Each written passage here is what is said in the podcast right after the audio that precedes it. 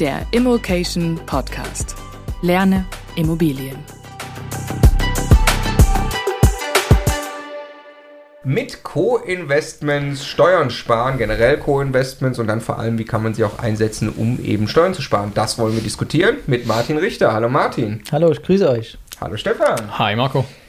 Wir sind mittlerweile in Folge 4, äh, wie wir hier zusammensitzen und über diverse Steuerthemen sprechen, wie private Immobilieninvestoren Steuern sparen können. Und jetzt wollen wir in, in, der Folge, äh, Martin, von, mit dir diskutieren, erstmal generell über Co-Investments. Also ich meine, du bist selber Immobilieninvestor mit, äh, mit vielen verschiedenen Immobilienprojekten. Auch die werden wir in einer anderen Folge dann noch besprechen ähm, und erzählen, was du da genau machst. Ähm, bevor wir jetzt zu speziellen steuerlichen Gestaltungsmöglichkeiten da kommen, äh, lass uns mal so anfangen. Ähm, warum sollte ich auf die Idee kommen, mit anderen Leuten zusammen Immobilien zu kaufen? Ja, ähm, häufig äh, deckt ja nicht äh, jeder alle Kompetenzen ab. Ne? Und ähm, das äh, häufigste äh, Co-Investment-Thema ist zum Beispiel, dass einer gute Akquisemöglichkeit hat für Immobilien und der andere hat dann halt die Fähigkeit, diese Immobilien schnell und gut zu entwickeln. Ne? Mhm. Oder jemand hat Geld und der andere hat Zeit. Ne? Das sind, äh, es geht um Kompetenzenbündelung. Ja.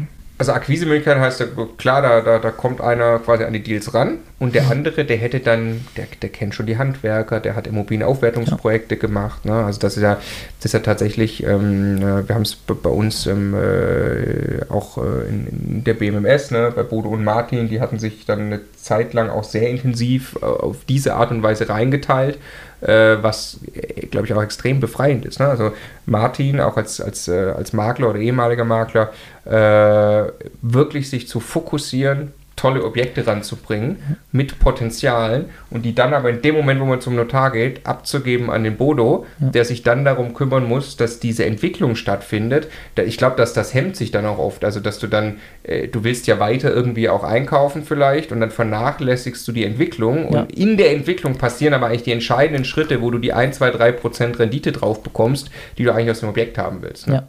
Okay, und Zeit und Geld würde sich wie ergänzen? Ja, ähm, jemand, der viel Geld hat, äh, kann ja sein, der hat eine gute Bonität, also in dem Sinne, dass er halt äh, äh, über das normale Maß hinaus äh, Arbeit leistet, also gerade im Arbeitnehmerbereich, das ist ja ein sehr, sehr gutes Gehalt, nicht mit einem 9-to-5-Job äh, in vielen Fällen erreichbar. Ja. Und dann gibt es halt jemand, der hat äh, nicht die beruflichen Ambitionen, hat dafür ein höheres Zeitkontingent, wo, was er genau in die Entwicklung stecken kann, äh, nachdem die Immobilie akquiriert ist. Und oder ist vielleicht auch handwerklich begabt und kann einfach kann Dinge gut Noch umsetzen, besser, ja. so während der andere irgendwie ein besonderes Talent darin hat, mit seinem Job viel Geld zu verdienen. So, ja. Ne? ja. Finde ich aber einen ganz interessanten Aspekt nochmal, weil, weil viele oft, wenn, wenn, wenn sie das Thema hören, äh, Co-Investments äh, mit quasi der Verteilung Zeit und, und Geld, dass viele daran denken, ich suche jemanden mit Geld, der also viele Millionen auf dem Konto hat, mhm. möglicherweise schon irgendwo auf der Karibikinsel hockt äh, und mir jetzt einfach das Geld gibt, damit ich es arbeiten kann. Das ist natürlich auch ein gutes mhm. Konstrukt, ne? ähm, zum Beispiel mit Eigenkapital ranzukommen, mit Berlines Kapital einzusammeln und so weiter.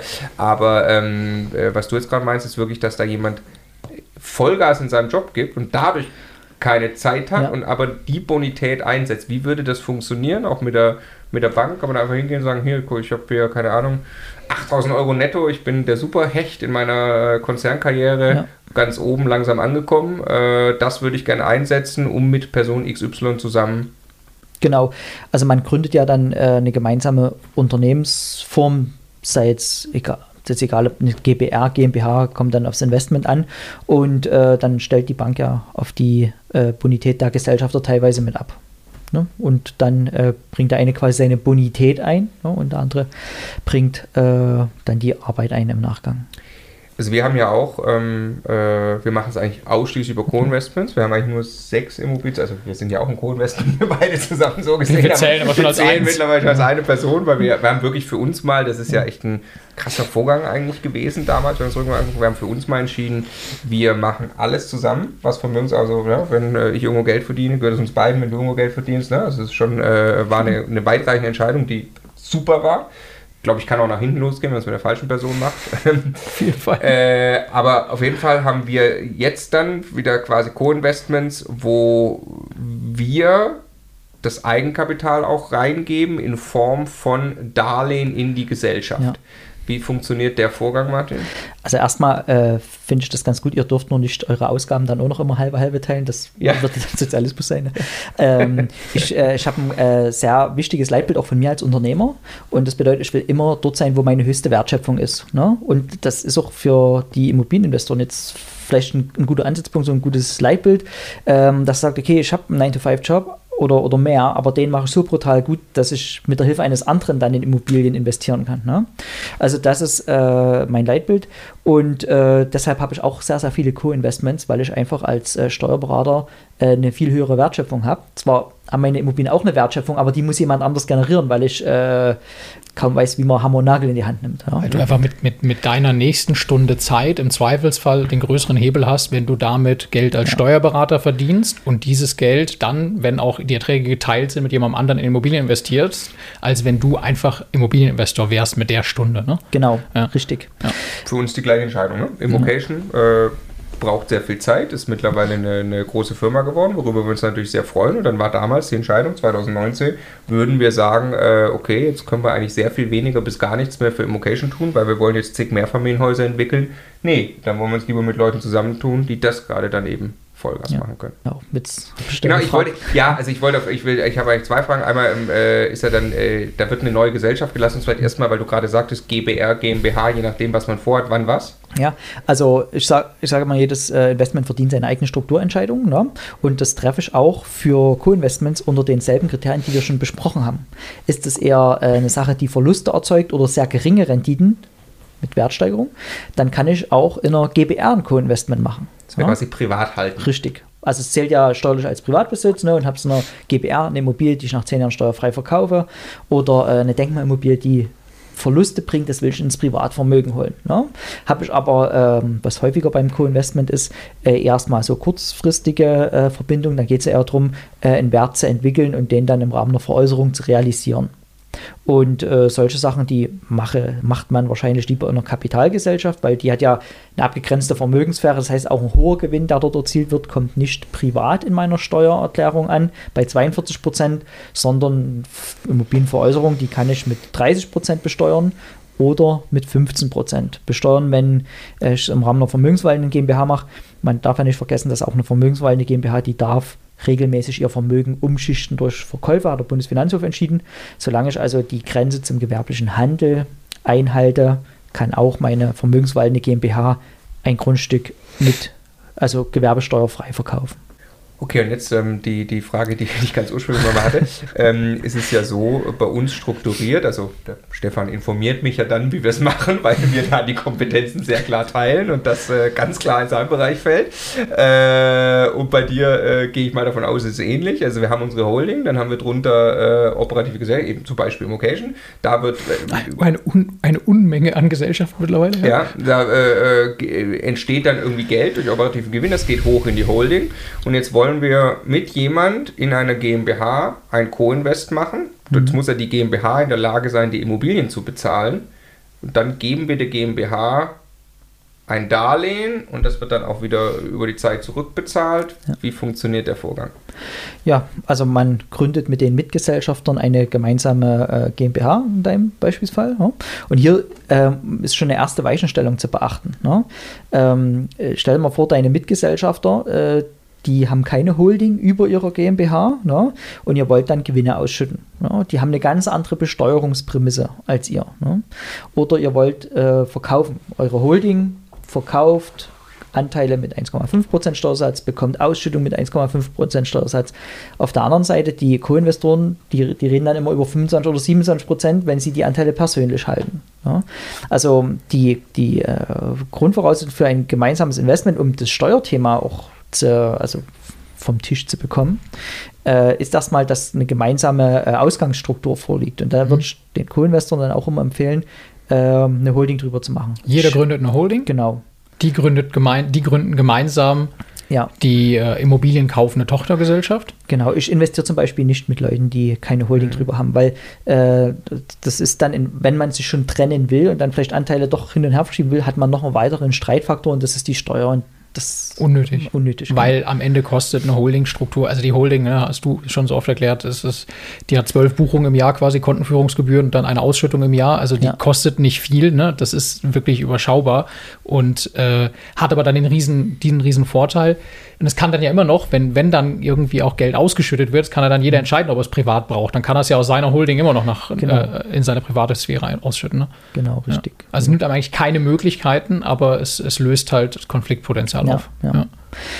Ich hatte mal einen, ähm, einen Fall als, als junger Steuerberater, da hat jemand mit Anfang 30 sein Viertel Unternehmensanteil verkauft. Ne?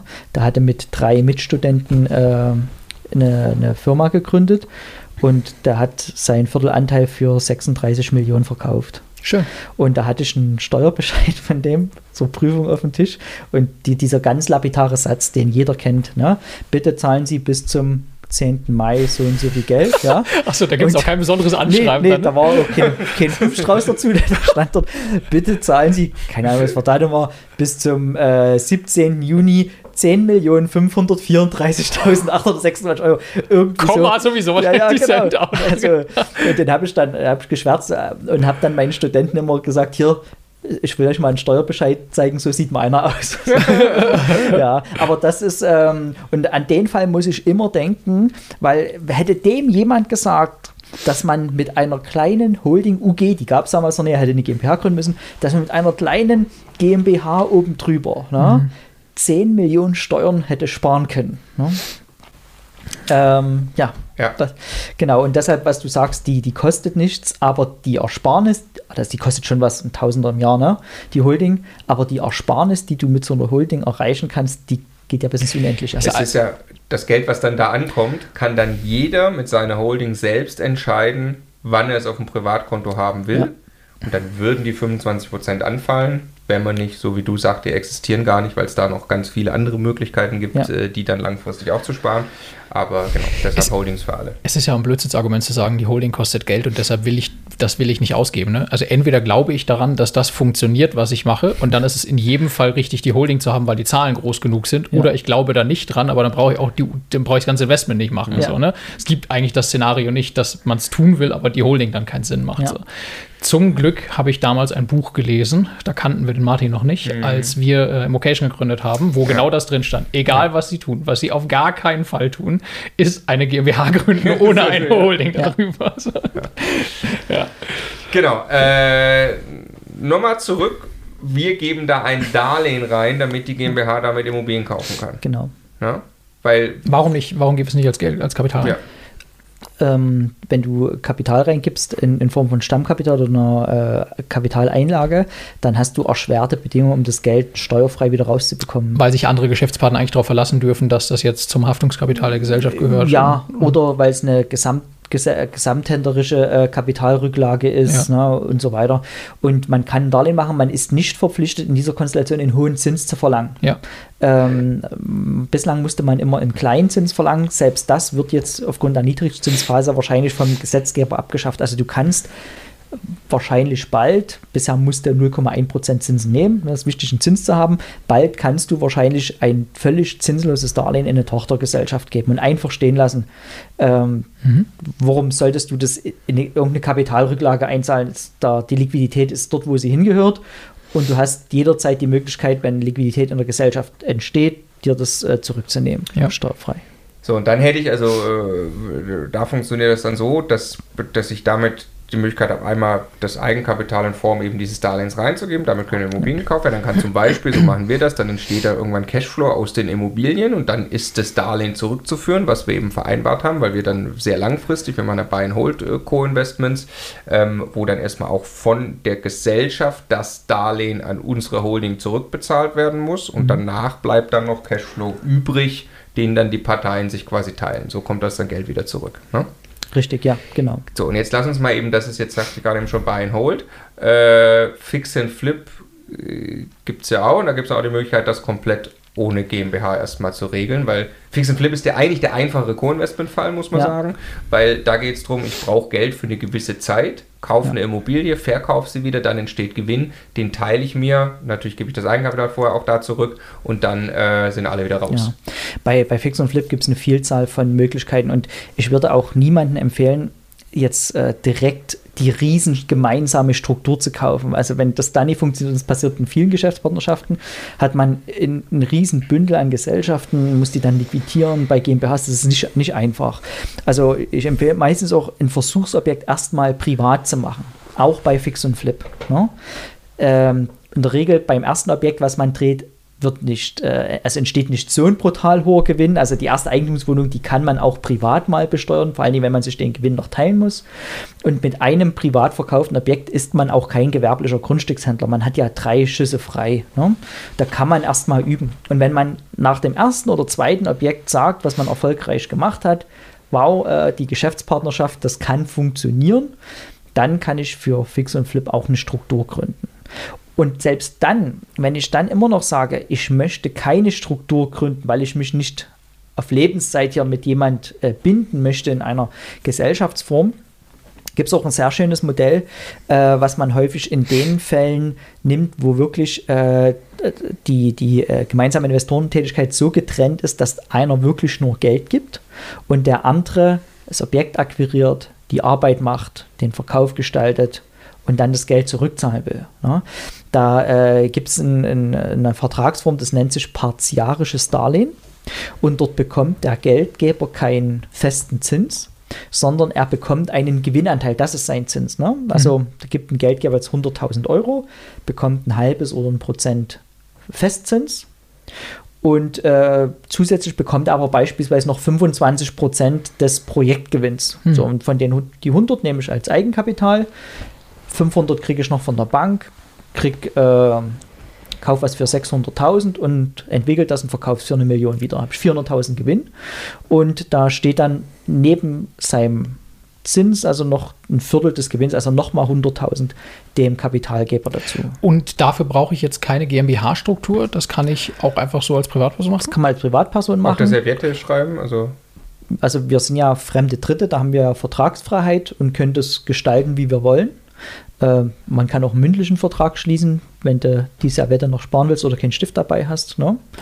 Und dann äh, macht man das. Es könnte aber auch eine, eine GmbH sein, zum Beispiel, die mir alleine gehört. Ne? Ja. Also eine gewerbliche GmbH, die vielleicht das auch regelmäßig macht und wirklich Grundstücke handelt und flippt. Ne? Ja. Ich möchte aber nicht, dass jemand anders mit an der GmbH beteiligt ist, weil ich vielleicht auch wechselnde Geschäftspartner habe. Aber ich kann mir von mhm. wechselnden. Partnern partiarische Darlehen geben lassen, die dann jeweils für ein Projekt äh, beteiligt sind. Ja, also man kann ja auch von mehreren Geschäftspartnern, weil man ja projektspezifisch den ja. Gewinn auch äh, ermitteln kann. Ja. Und das hat den Vorteil, bei dem Kapitalgeber sind es Einkünfte aus äh, Kapitalvermögen. Also der hat nur 25% Steuern auf, ja. auf diesen Zins. Ne? So. Und äh, hat damit quasi privates Geld auch wieder im Privatvermögen mit einer relativ geringen Besteuerung. Ah, lustig, weil als Privatperson, wenn er flippen würde, würde er normalerweise seinen Einkommensteuersatz drauf bezahlen. Genau. Ne? Jetzt macht er im Prinzip nichts anderes und er hat auch kein Zählobjekt im Sinne des gewerblichen Grundstückshandels, das spart man Jetzt auch noch. Könnte mhm. ich doch theoretisch ich habe gerade überlegt, ob ich da sowas konstruieren kann, wie dass ich, wenn, also wenn ich kann, ich habe wieder, ich bin in einer Ehe, wir beide sind Immobilien begeistert. Eigentlich möchte ich ein Objekt privat flippen, ob es jetzt quasi dann äh, meine Frau äh, in einer GmbH machen kann mit, mit dem Darlehen, aber wahrscheinlich in Summe zahlen wir dann doch wieder die ganzen Steuern, ne? Ja, also ja, genau, ein Teil bleibt ja an der GmbH ja, drin ja, und ein Teil kommt und bis es dann wieder, raus. bis es ganz wieder privat ist, habe ich da nichts gewonnen. Okay, ja. Das ähm, Krasseste bei dieser Vertragsgestaltung ist übrigens ähm, folgendes. Äh, ich hatte das schon ein paar Mal und das Allerwichtigste, also die steuerlichen Regularien sind relativ einfach. Das Allerwichtigste ist hier genau äh, im Vertrag zu formulieren, wie sich dieser Gewinn entwickelt, mhm. äh, äh, ermittelt. Äh, da, da habe ich schon viele Streitereien erlebt. Jetzt stellt euch mal vor, äh, es ist jetzt äh, Markus äh, GmbH, ja, und du beteiligst dich mit deinem Kapital dran und ihr sagt, okay, wir machen Einnahmen aus dem Verkauf minus alle Ausgaben und das ist der Projektgewinn. So. Mhm. Weil der äh, äh, Marco einen gewissen Vertriebskanal hat, geht er in den schicksten Münchner Restaurants mit vielen potenziellen Käufern essen. Ja? Das würde ich auch tun an ja? seiner Stelle. Genau. So schmälert er den Gewinn und von deinem Gewinnanteil bleibt nicht viel übrig. Ja? Mhm. Und deshalb ist das Wichtigste in dieser Konstellation eine gute Vertragsvorlage zu haben, wo ganz klar definiert wird, welche Kosten werden abgezogen und welche nicht. Das ist der Hauptstreitpunkt hier bei diesen, äh, bei diesen Sachen. Ich wollte das eh nochmal, weil wir das gerade mit Serviette und mündliche Vereinbarung und so hatten, äh, wollte ich nochmal fragen, in der Praxis, also ich treffe mich mit jemand, äh, sage, komm, wir machen Co-Invest, dann kann ich dann einen mündlichen Vertrag Ja. schließen, da brauche ich irgendwie einen Zeugen, sonst kann ich ja nachher, ne, also das ist ja nachher nicht mehr nachvollziehbar, oder? Also Wenn ihr euch beide dran haltet, ist ja in Ordnung. ja, ja, ja, nee, nee, klar, aber so, äh, äh, und äh, deswegen, also das würden wir auf keinen Fall empfehlen, das auf die Art und Weise zu Ja. machen, auch nicht mit der Serviette, sondern äh, sich wirklich sorgfältig zu überlegen, wie das Ganze äh, ablaufen soll. Ne? Nur es ist eben sehr viel einfacher, ich kann es selber tun, ich kann es selber aufschreiben, äh, ich muss nicht zum Notar, ich muss nicht eine GmbH gründen äh, mit den ganzen... Da gibt es auch eine, also gibt es Vorlagen für und sowas, ne? Für Genau. solche Darlehen. Ich glaube, wir haben sogar im, im, bei uns im Programm eins drin von dir, ne? Ja, für, richtig. Ja, Ja. Genau das, wo sich noch niemand drüber gestritten hat über den Vertrag. Ähm, was steht denn in so einer, ich weiß natürlich bei, bei uns ungefähr, äh, müsste aber auch wieder aktuell reinschauen, was sind denn so, so Highlights, die in so eine GmbH-Satzung gehören für so, für, für so Co-Investments, um eben im Streitfall, also Klassiker wäre ja, der eine will verkaufen, ne, äh, äh, hat jetzt irgendwie plötzlich, der, der braucht jetzt ganz dringend drei neue Ferraris und äh, der andere will weiter sparsam leben. Jetzt will der eine äh, unbedingt Kohle rausziehen aus den Investments, der andere nicht. Also was ich jedem empfehle, auch gerade äh, wenn man Minderheitsgesellschafter ist, ähm, dass man eine Klausel reinschreibt, dass der Gewinn immer auszuschütten ist. Ja? Äh, sonst hast du als, also wenn du nur 10, 15 Prozent beteiligt bist, du hast keine Chance, äh, an dein Geld zu kommen. Ne? Mhm. Du könntest dort, also Richtig, äh, ja. meistens gibt es ja einen, der macht dann ein bisschen mehr Arbeit als der andere, also so in der Natur der Sache, dass sich jemand besonders reinhängt und der wird dann gerne damit gebunden, dass es keine Gewinnausschüttung gibt. Mehr der noch ein Jahr rackert und noch ein Jahr rackert, ja. Und deshalb ist äh, mir immer wichtig bei Co-Investments, dass man äh, in die Satzung schreibt, zum Beispiel, es muss ja nicht der gesamte Gewinn ausgeschüttet werden, das wäre auch kaufmännisch, äh, also aus Sicht des ordentlichen Kaufmanns, von dem ja immer geredet wird, äh, vielleicht nicht ganz gut. Aber man kann ja immer reinschreiben, 90 Prozent des Gewinns werden ausgeschüttet, es sei denn, man stimmt einstimmig dagegen. Und so kann man sicherstellen, dass das Geld nur drin bleibt, wenn wirklich alle wollen, dass es drin bleibt. Ja, und ansonsten wird es ausgeschüttet und dann hoffentlich auch direkt in die Holding, wo jeder nur seine 1,5 Prozent Steuern bezahlt. Haben wir auch drin, ne? Ja, ja, und es gibt dann, also es, das sind relativ viele Sachen, die, die, auf die man dann kommt, wenn man es zu Ende denkt. Also was, was äh, immer eine Rolle spielt, jetzt gerade auch bei, äh, bei so Privat-GBR-Verträgen zum Beispiel, ist ja das ganze Thema mit dem äh, ehelichen Güterstand und sowas. Ja. Ne? Also wir sind unverheiratet, machen jetzt so eine Gesellschaft, jetzt heiraten wir, statistisch 50 Prozent der Ehen werden geschieden, also rein statistisch trifft uns das quasi. Und was passiert dann mit äh, dem gemeinsamen Immobilienvermögen, weil es ist ja kein Geld da, um irgendwen abzufinden oder sowas. Ne? Und also gibt es schon viele Dinge, wo es sehr, sehr wertvoll ist, immer auf so Musterverträge zurückzugreifen, wo, wo jemand da schon drei, vier Iterationen von Problemen durch hat und weiß, was alles reingehört. Ne? Ja. Ja. Ja, ja, la- lass nochmal, wenn der eine verkaufen will, der andere nicht. Die Immobilie? Ja, Ja. genau. Also äh, für die Sachen wäre es äh, gut, dann vielleicht im Gesellschaftszweck dann auch niederzuschreiben, was die gemeinsamen Ziele, Ziele der Gesellschaft sind und äh, unter welchen Konditionen verkauft wird und, und unter welchen nicht. Ja? Mhm. Kann man dann auch, dass man nicht jetzt mal einen Gesellschaftsvertrag ändern muss. Äh, ich habe äh, auch Co-Investments, wo es um äh, Fix und Flip geht. Und wenn wir gemeinsam eine Immobilie ankaufen, dann wird ein Gesellschafterbeschluss gemacht. Das geht ja auch per E-Mail. Ne? Und Mhm. Per ähm, Rakete haben wir es gemacht. Per was?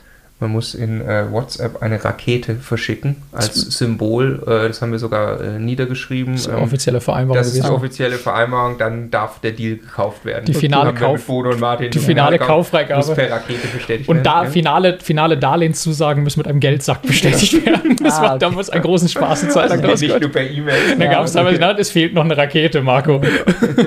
Also, äh, ja, das ist gut. Ja. Ja. Äh, auf jeden Fall ist ja bei mir, also wegen meinem Workload bin ich eher der Kapitalgeber in solchen Situationen und als Steuerberater darf ich auch nicht bei jeder Gesellschaft Geschäftsführer sein. Ja?